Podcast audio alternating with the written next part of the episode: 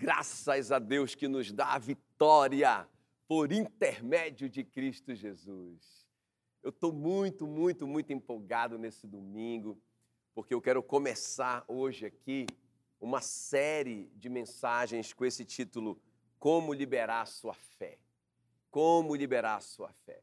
Vai ser muito tremendo, vai mudar a sua vida para sempre. Nesses dias, eu tenho estudado muito sobre esse assunto, sobre fé.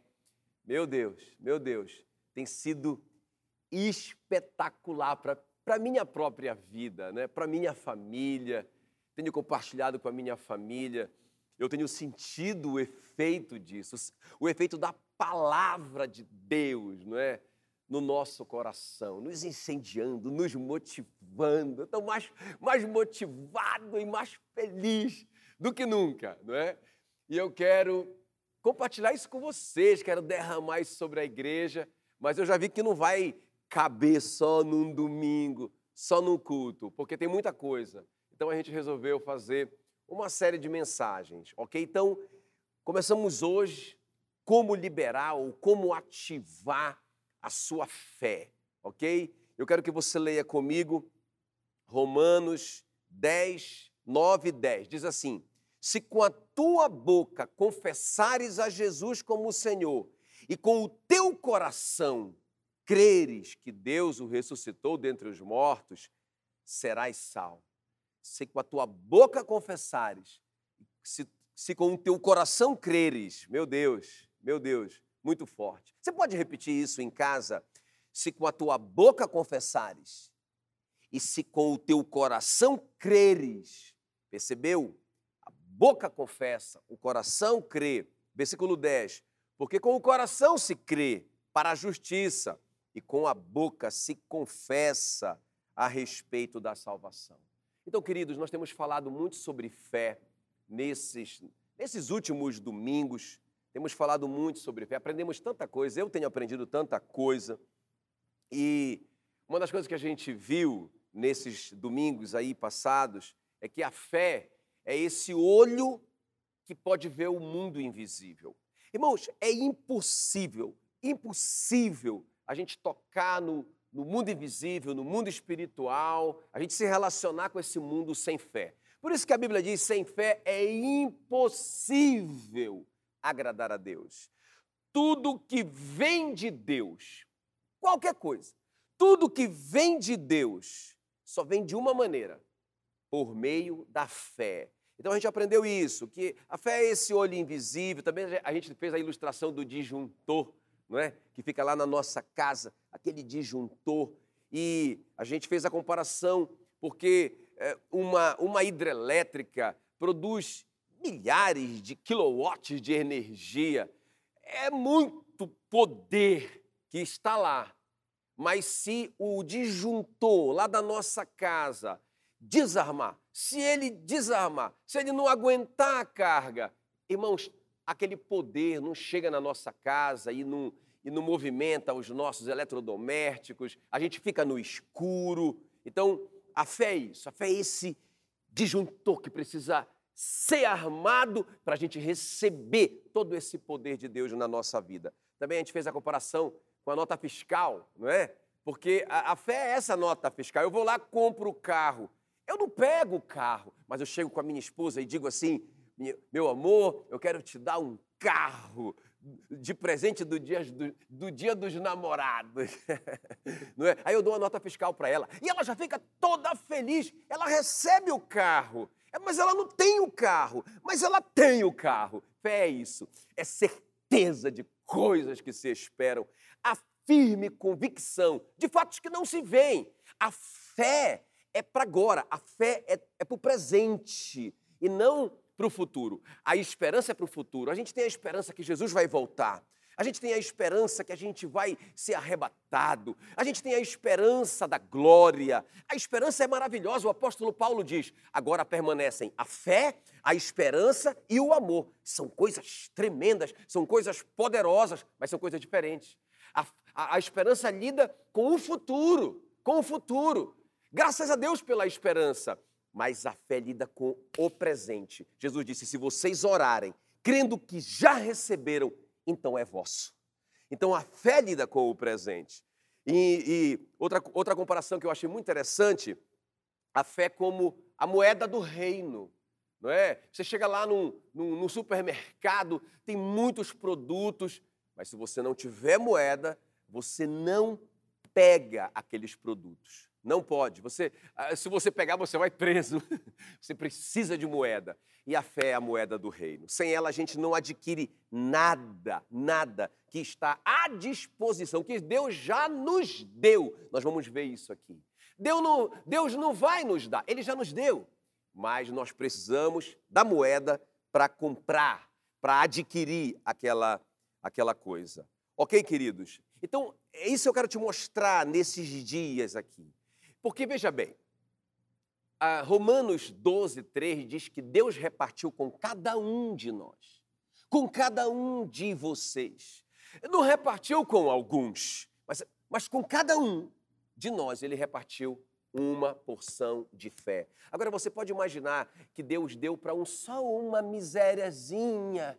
Irmão, Deus nunca dá pouco porque Deus é extravagante, Ele é poderoso, Ele é generoso, Ele é o próprio amor. Então Deus nos encheu de fé.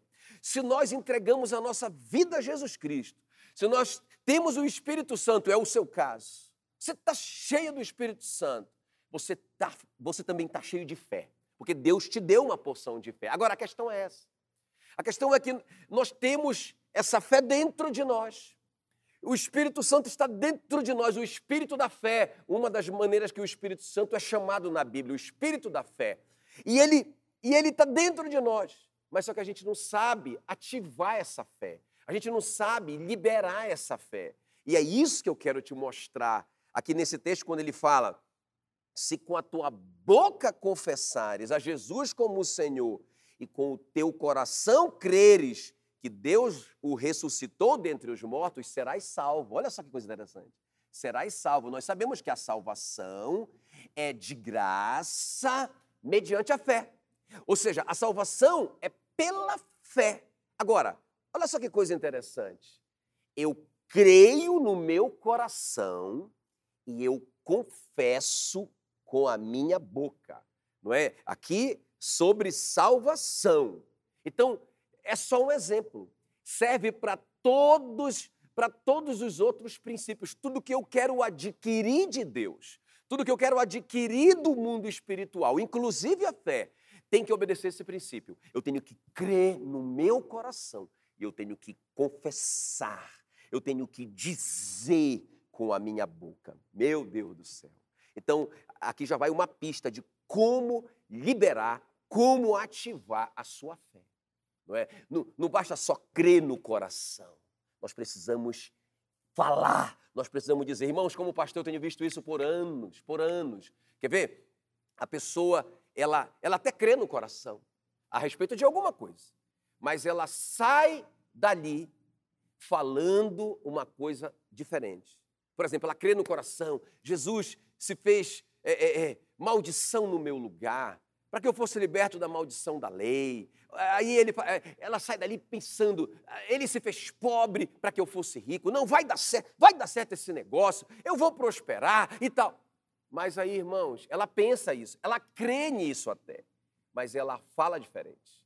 Aí ela fala, não vou conseguir, está muito difícil, é muita crise. Então ela não confessa, aí não ativa a fé. Então ela crê no coração, mas ela não confessa a coisa certa com a sua boca. Então ela bloqueia a fé. Irmão, por anos, por anos eu tenho visto isso. Jesus ensina lá em Marcos 11, 23, em verdade vos digo, se alguém disser, percebe, olha, confessou. O que é, é confessar? É, é, você concordar com a palavra e você proferir o que você, aquela verdade que você concorda, não é?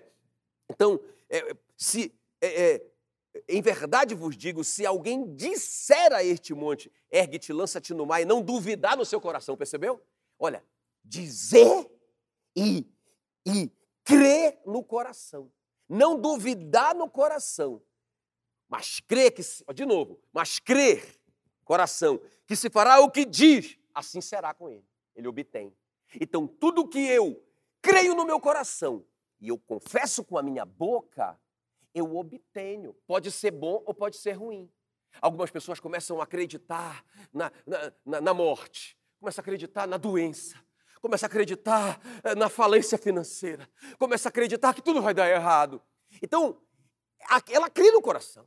Ela crê no coração e ela começa a falar isso. Ela fala com os amigos: ah, ah morte, ah, doença, ah, falência, ah, tudo errado, vai falir, vai quebrar. Então ela está crendo no coração dela uma coisa errada e ela está falando uma coisa errada. O que, que vai acontecer? Ela vai adquirir isso, ela vai atrair isso para ela. Muito sério, muito sério isso. Então, irmão, por isso que eu estou aqui, né, eu estou te dando essa introdução para que você entenda, entenda bem esse princípio de fé, não é? Meu Deus do céu, como a gente vai liberar a nossa fé? Como que a gente vai ativar a nossa fé? Agora escuta bem. Quando a gente fala confessar, irmão, não é eu ficar falando é, qualquer coisa, eu falando pensamento positivo e falando aquilo ali. Não, não, não, não, não, não, não, não, não. Não estou falando isso. Não tô, a, a Bíblia não está falando isso. Mas o que eu estou falando é você confessar o que Deus falou, é, é, você confessar a palavra. É por isso que a Bíblia diz que a fé vem pelo ouvir a pregação, e a pregação vem pela palavra de Cristo. Resumo, a, palavra a, fé vem pela palavra, não é? Então veja bem, a palavra veio para nós justamente para que nós mudássemos a nossa maneira de pensar. Qual é o problema? A gente está pensando errado. Escuta bem, a gente está pensando errado, estamos pensando doença, estamos pensando é, é, é, crise financeira, estamos pensando que vai dar tudo errado, estamos pensando errado. E, e, consequentemente, nós estamos crendo errado, crendo no nosso coração errado. Ok? E, consequentemente, porque a boca fala do que está cheio o coração, nós estamos confessando errado. Consequentemente, nós estamos obtendo coisas que nós não queremos obter. Ok, queridos? Então, por isso que a palavra veio. Então, a palavra veio para mudar a minha maneira de pensar, para corrigir o meu pensamento. Por isso que a Bíblia diz: transformai-vos, Romanos 12, 1 e 2, pela renovação da vossa mente, para que vocês possam experimentar a boa, a perfeita e agradável vontade de Deus. Então, isso é fé. Isso é fé. Então eu tenho que mudar a minha maneira de pensar. Eu tenho que encher a minha mente com a palavra de Deus. Eu acho tremendo isso. Então a gente deu vários exemplos essa semana. Um deles foi da mulher enferma, que ela ficou ouvindo falar de Jesus. O que ela ouvia falar de Jesus? O Evangelho. Ela ouvia que Jesus era o Filho de Deus. Ela ouvia que ele era o Messias. Ela ouvia que ele tinha autoridade sobre todas as coisas, que toda autoridade lhe foi dada. Ela ouvia todas essas coisas e ela foi acreditando no Evangelho que Jesus veio pregar. Então, quando, quando ela ouviu falar de Jesus, ela disse: Olha a palavra, olha a palavra. Olha a palavra. Então ela ouviu uma palavra. Ela ouviu uma palavra certa. Ela, então ela começou a mudar a maneira de pensar. Ela, ela começou a corrigir a mente dela. Então ela creu no coração dela. Ela creu no coração dela. Mas ela não ficou só nisso. Ela, ela começou a dizer: se eu somente tocar nas suas roupas, eu serei curada. Ela começou a confessar a coisa certa. E o que aconteceu? Ela obteve aquilo que ela precisava no mundo espiritual. Uh! Meu Deus do céu, isso é tremendo demais. Isso é tremendo demais. Muito bem, queridos. Depois dessa pequena introdução, só para que vocês entendessem esse princípio, eu preciso é, é, te mostrar. Eu, eu penso que a série começa aqui. O que que nós vamos confessar para ativar a nossa fé? Ok, queridos? Então, é, é esse, o nosso tema é esse. Como ativar a nossa fé? Como liberar essa fé que Deus já nos deu, que é capaz de obter que é, capaz, que é o sexto sentido, né? Eu falei, eu falei que a fé é o sexto sentido. É, é visão, é audição, olfato, paladar, é, é tato. Mas tem um sentido, tem um, tem um sexto sentido que toca no mundo invisível. Não é? Então, nós já temos isso. Está dentro de nós. Sem fé é impossível agradar a Deus. Esta é a vitória que vence o mundo, a nossa fé. A questão é como liberar. E eu estou começando a te, te mostrar confessando. Você crê no seu coração e você confessa com a sua boca e você atrai. Ok? Agora, o que confessar? Ah, pastor, eu já sei. Confessar a palavra, certo, é isso. Confessar a palavra. Mas eu quero te mostrar nesses dias aqui algumas coisas bem bem direcionadas, bem específicas, que nós precisamos confessar e que são tão, tão, tão importantes para a nossa vida aqui na terra. É, então nós precisamos confessar esses princípios, ok? Então vamos comigo? Primeiro princípio que a gente tem que confessar, e primeira, primeira coisa que a gente tem que dizer a respeito de nós mesmos: eu sou a justiça de Deus. Você pode repetir isso gritando lá na sua casa. Eu sou a justiça de Deus. Você vai ver como isso é muito poderoso. Muito poderoso. E você vai ver como que muitos têm perdido, é, tem, tem impedido o melhor, tem impedido que a fé seja liberada por causa da quebra desse, dessa confissão poderosa. Eu sou a justiça de Deus. 2 Coríntios 5, 21 diz: Aquele que não conheceu o pecado, ele, Deus Pai, o fez pecado por nós, o fez pecado no nosso lugar, para que nele, em Jesus, fôssemos feitos a justiça de Deus. Meu Deus, meu Deus do céu, isso me estremece. Irmãos, eu sou tão apaixonado por Jesus, porque Ele se fez pecado no meu lugar, para que eu fosse feito a justiça de Deus. Eu não sei se vocês conseguem mensurar o valor disso. É muito forte, é muito forte. Eu sou a justiça de Deus. E eu preciso confessar isso diante de Deus, eu preciso confessar e dizer que eu sei, Senhor. Eu sei que eu sou a justiça do Senhor por meio de Jesus Cristo. Eu preciso confessar isso para mim mesmo. Eu preciso mudar a minha mente. Eu preciso confessar isso no mundo espiritual. Satanás precisa saber que eu sei que eu sou a justiça de Deus. Não é? E isso é tão importante, irmãos, para a nossa vida de oração, por exemplo. Né? Eu lembro há muitos anos atrás, quando, logo quando eu converti, e eu estava orando por alguma coisa muito difícil na minha vida e tal, e aí eu estava orando e acreditando, mas eu estava começando também a ler a Bíblia. Eu estava lendo a Bíblia, estava eh, me, me, me esforçando para conhecer a palavra. Era bem no começo da minha fé e eu li esse versículo de Tiago 5,16, não é? Muito pode, por sua eficácia, a súplica do justo.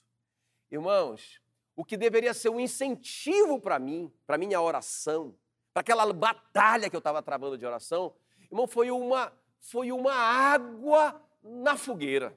Porque eu interpretei assim: meu Deus, meu Deus, então a minha oração não é eficaz, porque eu não sou justo. Eu sei, apesar de ser crente, o tanto que eu tenho tanta coisa para melhorar e para crescer, e eu sei o tanto de pecados que eu ainda pratico.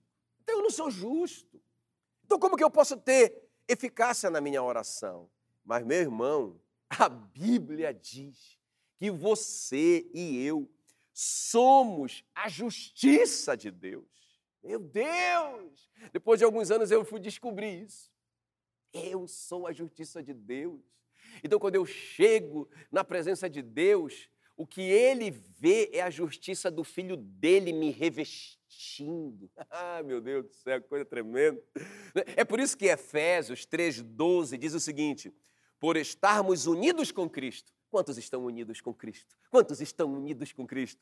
Por estarmos unidos com Cristo por meio da nossa fé, olha só, por meio da nossa fé nele, nós temos a coragem de nos apresentarmos na presença de Deus com toda a confiança. Em outra tradução fala com ousadia. Então eu não chego lá, ah, mas eu pequei, ah, mas eu tenho muitas falhas, ah, mas eu não consigo vencer esse pecado. Ah, não, não, não, não, não.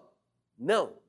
Eu sou a justiça de Deus. O diabo vai o tempo todo, irmãos, o tempo todo ele vai tentar te te ameaçar, ele vai tentar te acusar, ele vai tentar lembrar o teu passado sempre. Eu sei o que eu estou falando. Ele faz isso comigo há 23 anos. Né? tentando lembrar meu passado, tentando lembrar todos os meus erros. Ele tenta me lembrar, mas eu aprendi. Eu digo para ele: eu sou a justiça Deus. Satanás, eu sou a justiça de Deus. Cala a tua boca, porque eu sou a justiça de Deus. Ele se fez pecado no meu lugar para que eu fosse feito a justiça de Deus. Meu Deus do céu. Isso é tremendo. Sabe por quê, irmãos? Isso é importante. O apóstolo Paulo diz em 1 Timóteo que nós precisamos manter, é, é, 1 Timóteo 1,19, que nós precisamos manter a fé e a boa consciência. Olha, a fé, crê no coração, e a boa consciência. Ele está dizendo que se eu não mantiver uma consciência firme de que eu sou a justiça de Deus, eu vou naufragar na fé. Ele diz: mantendo a fé e a boa consciência, porquanto alguns, tendo rejeitado a boa é, consciência, vieram a naufragar na fé. Entende? Então, eu não posso vacilar nisso, não. Eu sou a justiça de Deus. Ah, não, pastor, mas e aí? Quer dizer que a gente pode pecar à vontade? Não, não, não. Não, não. O pecado tem que ser um acidente na sua vida. Porque você já tem uma nova natureza. Porque você nasceu de novo. Tem uma natureza de Deus dentro de você. Ok? Agora, quando você pecar, a Bíblia diz, em 1 João 9, se nós confessarmos os nossos pecados, Ele é fiel e justo para nos perdoar os pecados e nos purificar de toda injustiça. E aí você diz: Eu sou a justiça. Se Ele me purificou de toda injustiça, eu continuo sendo a justiça de Deus. Aí eu tropecei.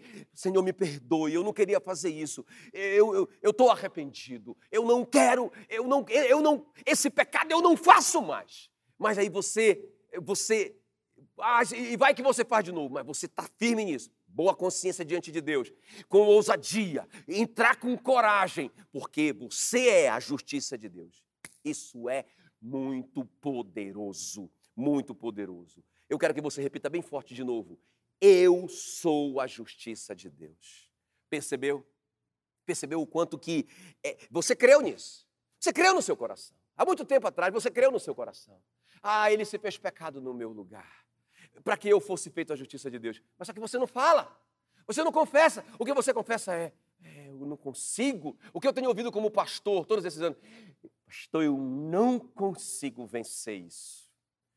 Olha que eu já me esforcei, mas eu não consigo vencer esse pecado. Então, quando a pessoa vai orar, ela diz: Eu não sou justo, eu não mereço, não é? Você é a justiça de Deus, ok, querido? Só para terminar esse primeiro ponto, Romanos 5,17 diz: Se pela ofensa de um e por meio de um só reinou a morte, esse é o Adão, ok? Se pela ofensa de um e por meio de um só reinou a morte, muito mais, agora escuta, muito mais os que recebem a abundância da graça e o dom da justiça. Diga, dom da justiça. Dom da justiça. A justiça é um dom e não algo que você produz. A justiça é um dom e não, e não um fruto. Meu Deus do céu. Meu Deus do céu. Os que receberam a abundância da graça e o dom da justiça reinarão em vida por meio de um só, a saber, Jesus Cristo. Meu Deus, meu Deus. Eu sou a justiça de Deus. Ele se fez pecado no meu lugar, para que eu fosse feito a justiça de Deus. A justiça de Deus é um dom na minha vida, por isso que eu posso entrar com confiança. Por isso que a minha oração é eficaz, porque muito pode pela sua eficácia. A súplica do justo. Uhul! Eu sou a justiça de Deus. Aleluia. Segundo lugar, queridos. Segundo lugar que mais, pastor, que eu tenho que confessar? Eu sou propriedade de Deus. Diga bem forte isso, bem forte. Se você puder dar um grito na sua casa, eu sou uma propriedade de Deus. E eu vou te mostrar como que isso é tão poderoso, tão poderoso no meio de uma crise, no meio de uma batalha, no nosso dia a dia. Entende? Não é só você acreditar nesse princípio. Ah, eu sou de Deus. Ah, eu sou da. Eu, eu, eu, fui, eu fui comprado por preço. Eu sou de Deus. Mas você não confessa isso no seu dia a dia. Você não expressa isso. Você não confirma isso com a sua confissão. Então, você não, não muda a sua maneira de pensar. Então, por isso que nós precisamos aprender. Eu sou uma propriedade de Deus. O apóstolo Paulo era faixa preta nisso. Olha o que diz aí em Atos 27, 23 no meio daquela crise, daquela tempestade terrível, irmãos. Terrível. Ali era uma, ali era uma, não era só uma ameaça, não, ali era uma realidade.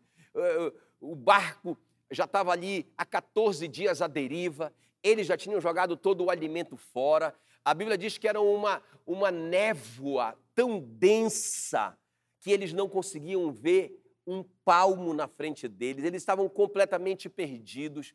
Os próprios marinheiros experientes tentando fugir do navio em botes. Irmãos, uma tragédia, uma tragédia. Não tinha mais jeito. A Bíblia, chega a dizer que eles já tinham perdido toda a esperança de salvamento. Não é? Mas tem um homem de fé ali dentro, que inclusive é prisioneiro no meio do barco. Eu acho tremendo isso. Porque você pode nem ser aquela pessoa tão importante lá no seu trabalho, na empresa que você está, é, você pode nem ser essa, esse chefe, esse líder, mas irmão, você pode ser a luz do mundo ali. Você pode ser o sal da terra ali, meu Deus do céu. Você pode mudar aquele ambiente ali. E foi isso que o apóstolo Paulo fez. Ele era o prisioneiro, mas a Bíblia diz: olha o que ele vai dizer, olha o que ele vai confessar. Ele não somente cria que ele era uma propriedade de Deus, mas ele confessou isso, ele externou isso, ele disse isso para todo mundo. Porque quando a gente diz, irmãos, a gente se compromete. Eu vou te mostrar. Olha só, Atos 27, 23. Ele fala assim: pessoal, não tenham medo. Eu acho tremendo. Não tenham medo. Ninguém, olha, ninguém vai morrer. Aliás, nenhum fio de cabelo de vocês vai se perder todos os 276 tripulantes e passageiros vão sobreviver. Nós vamos perder esse navio, mas nenhuma vida vai se perder. Pensa, é o prisioneiro que está falando isso. Eu acho tremendo demais. Aí ele fala assim: por quê? Porque esta mesma noite, um anjo de Deus, de quem eu sou, uh, de quem eu sou, diga isso, o Deus de quem eu sou. Ele disse: Esta mesma noite, um anjo de Deus de quem eu sou e a quem eu sirvo. Eu acho tremenda essa ordem que o apóstolo Paulo coloca. Ele diz: primeiro, o anjo de, de Deus de quem eu sou. O Deus a quem eu sirvo. Às vezes a gente troca isso, né, irmãos? Então, como a nossa, no fundo, no fundo, como nós somos muito influenciados pela pela, pelas obras, né? pela, pela salvação ou pela aceitação de Deus pelas obras, a gente troca essa ordem. Eu vou, eu, eu vou servir a Deus, eu sirvo a Deus, eu sirvo a Deus. Ah, aí talvez Deus, é, talvez Deus agora é, é, queira me comprar. não, não, não, não, não. O apóstolo Paulo diz: o anjo de Deus de quem eu sou e a quem eu sirvo. Irmão, servir vem depois. Eu, primeiro eu sou dele. Eu sou uma propriedade dele. O apóstolo Paulo pode dizer para aquela tripulação, gente, Fica todo mundo tranquilo. Pode ser que vocês não conhecem, não conheçam ele ainda, não é? O Espírito Santo ainda não está em vocês, talvez, não é? talvez não, eles não conheciam Jesus ainda, mas fique comigo, porque eu sou uma propriedade dele, ele vai zelar pela propriedade dele. Eu sou uma propriedade muito cara dele. Ele me comprou por alto preço. Fica comigo que é sucesso. É isso que o apóstolo Paulo está dizendo. Irmão, eu acho tremendo isso um anjo de Deus, de quem eu sou e a quem eu sirvo. Sabe, o significado da palavra redenção é tão importante. A gente fala tanto isso, fui redimido, não é? É, é? A gente repete tanto essa palavra redenção, mas irmãos, a palavra redenção é tão importante na Bíblia. Tipo, a gente precisava não só entender, não só crer no coração, mas confessar. Confessar, não é? Porque veja bem, o que era a redenção? Quando um, um, um judeu era escravo de um outro judeu, não é? um israelita era escravo do outro israelita. Então, no sétimo ano, ele ficava livre. Ele ficava livre, agora ele era um homem livre. Mas se ele fosse escravo de um estrangeiro, ele ficava preso naquele estrangeiro, ele, ele era escravo daquele estrangeiro até o ano do jubileu, 50 anos depois, não é? Então, se ele já tinha 50 como eu, não é? e acabou de ser comprado, Daqui a 50 anos, com 100 anos, ele sai livre. A única chance para esse escravo era a redenção, era a lei da redenção. Então, uma, um parente chegado meu poderia me comprar para me colocar em liberdade. Isso é lindo demais. É por isso que Jesus se fez carne e habitou entre nós. É por isso que a Bíblia diz que ele é o primogênito entre muitos irmãos. Ele é meu irmão e ele me comprou por alto preço. É isso que é redenção. Ele me redimiu e ele me colocou em liberdade. Meu Deus do céu. Por isso que ele disse: está pago. Aquela palavra que ele diz na cruz, tetelestai, está pago, está consumado. Então, é, ele, não é, ele não é mais escravo do diabo, ele não serve mais o mundo, agora ele é meu. Ele é meu para ser livre. Conhecereis a verdade e a verdade vos libertará. Eu sou comprado, eu sou propriedade, eu sou redimido, eu sou de Deus. E é com essa fé no meu coração e com essa confissão na minha boca que eu tenho que viver. Sai fora, Satanás, porque você não pode, você não pode trazer miséria para uma propriedade de Deus. Como que pode? Como que pode? Pensa numa pessoa muito rica, um milionário com uma propriedade toda velha, toda caindo aos pedaços, miséria, pobreza, ruína. Não existe isso. Agora, irmão, Deus Deus, Deus, o dono de todo ouro, de toda a prata, de todos os animais, de toda a terra, de todas as coisas. Irmão, não pode entrar miséria numa propriedade de Deus. Você é a propriedade de Deus. Uhul! Irmão, irmão, Satanás não pode chegar lá e dizer assim, e, e, colocar uma doença numa propriedade de Deus. Como assim? Entrou doença na propriedade de Deus. Onde Deus estava, que ele não viu entrar a doença. A Bíblia diz praga nenhuma entrar, entrará na sua casa. E sabe qual é a razão que praga nenhuma entrará na sua casa? É claro, você é uma casa que pertence a Deus. Você é uma propriedade de Deus. Satanás não pode chegar lá, irmão, e bagunçar e trazer e trazer conflito e destruir sua família, porque você é uma propriedade de Deus. Creia nisso e não somente isso. Libere a sua fé. Libere a sua fé. Confesse isso. Confesse isso. Diga isso. Se alguém disser, a este monte e não duvidar no seu coração, confesse e você vai atrair essa realidade para a sua vida. Aleluia, aleluia. E último lugar, irmãos, dessa primeira parte da nossa série, ok? Como ativar a nossa fé. Então você já viu aqui, são coisas tão poderosas, tão poderosas, que nós precisamos confessar. Primeiro você confessar: Eu sou a justiça de Deus. Eu sou a justiça de Deus. Meu Deus do céu, posso entrar com confiança. Eu sou a justiça de Deus. Muito pode pela sua eficácia a súplica do justo. Eu sou a justiça de Deus. Meu Deus do céu, poderoso. Em segundo lugar, nós vimos eu sou a propriedade de Deus. Nós aprendemos com o apóstolo Paulo. Paulo ficava dizendo isso. Eu sou de Deus. Eu sou de Deus. Ele me comprou. Eu sou uma propriedade de Deus. A doença não pode entrar, a miséria não pode entrar, a destruição da minha família não pode entrar na minha casa. Eu sou uma propriedade de Deus. E último lugar, irmão, eu quero orar com você. Eu sou filho. Nós precisamos confessar isso. Ah, muitos creem nisso, como eu falei no começo. Eh, nós cremos, irmãos. Começamos a ler a Bíblia, começou está tá começando a mudar a nossa maneira de pensar, a nossa mente, mas é impressionante como a gente fala diferente. Eu acho que muitos de nós, não é?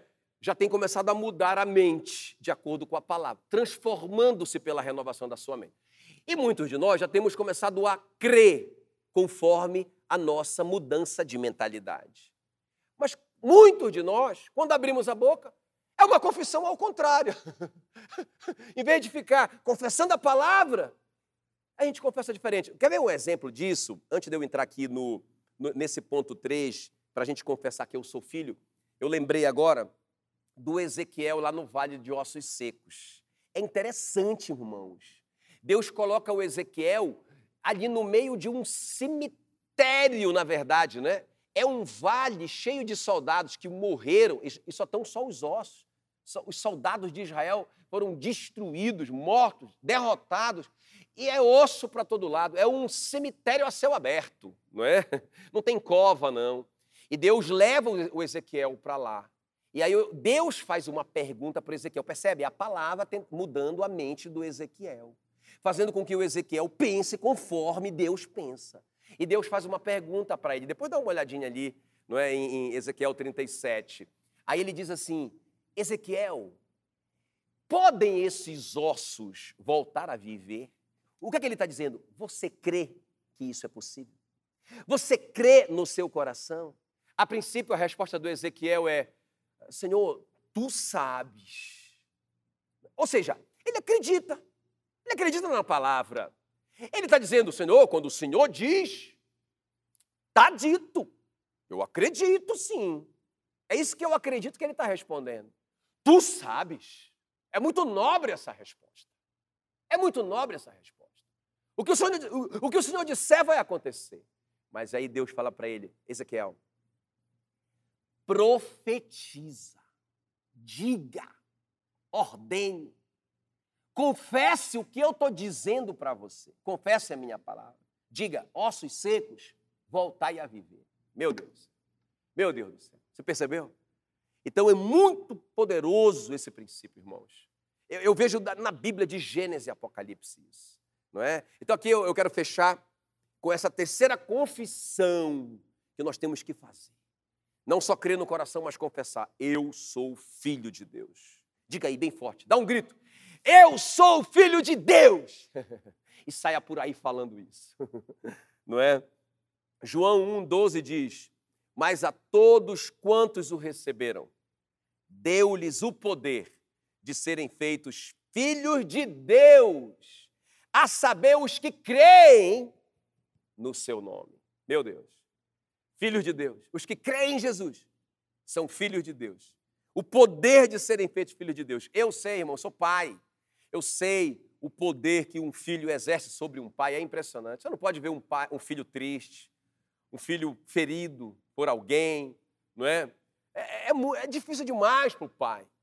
Ver o filho sofrendo por uma doença, ver o filho sofrendo por alguma situação na vida dele, não é? É, é, é muito difícil. Você é pai, você sabe. E você quer fazer tudo por ele. Se você pudesse, você faria tudo por ele, não é? Mas, e Deus é assim e ele pode, irmãos, não é? Por isso que é, a promessa aqui é que nós, pela fé em Jesus, nós recebemos o poder de sermos feitos filhos de Deus. Então eu quero isso, eu quero quebrar esse paradigma na, na sua mente.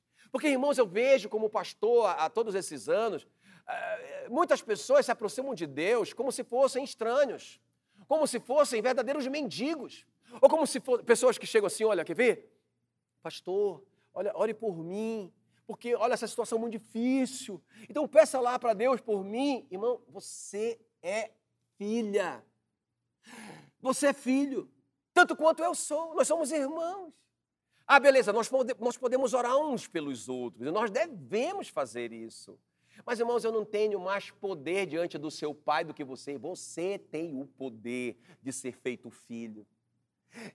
Deus te ama tanto, te ama tanto, que Ele deu o que Ele tinha de melhor, o seu próprio filho, para morrer para você, para se fazer pecado no seu lugar, para que você fosse feito justiça de Deus, para comprar você por alto preço, para que você fosse uma propriedade dele. Ele fez tudo isso para que você se tornasse filho. Como filho, você se torna herdeiro de Deus. Então, quando eu chego diante de Deus, eu peço, irmão, ele não, ele não vê um mendigo na porta dele, ele vê um filho. Imagina o seu filho que você ama tanto, ali na, na, eh, na hora do almoço, chegando ali com você. Aí ele se ajoelha ali e ele chora: Mamãe, mamãe, a senhora quer que eu lave toda a louça e, e lave toda a casa e o banheiro e o seu carro para que a senhora me dê um prato de comida e pague a minha escola e, e, e compre um remédio para mim. Irmãos, aquela mãe vai dizer: Meu filho, você está louco?